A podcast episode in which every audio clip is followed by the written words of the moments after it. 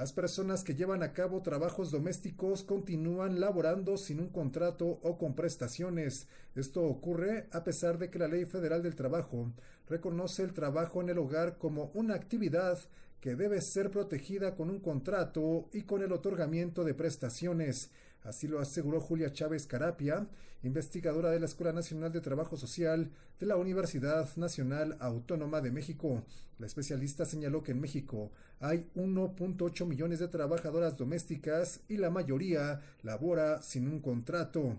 Chávez Carapia señaló que las trabajadoras domésticas perciben un salario de 38 pesos por hora, su edad promedio es de 44 años y tienen una escolaridad promedio de segundo grado de secundaria. En el marco del Día Internacional de las Trabajadoras del Hogar que se conmemora este 30 de marzo, la académica señaló que estas labores las realizan principalmente las mujeres por la cultura patriarcal impuesta históricamente. Y la sociedad patriarcal que va a definir la cultura de la mujer, como ya les decía, madre, objeto sexual, ama de casa, con el trabajo doméstico, cuidadora y sobre todo obediente. Tiene que aceptar la obediencia del orden y poder patriarcal.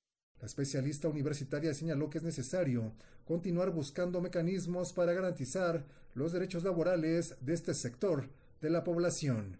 Para Pulso de Radio Educación, Sosimo Díaz y organizaciones civiles dedicadas a la búsqueda de personas desaparecidas presentaron una demanda contra el Congreso de Yucatán ante el Poder Judicial de la Federación por el rezago legislativo en el que se encuentra ese tema en el Estado.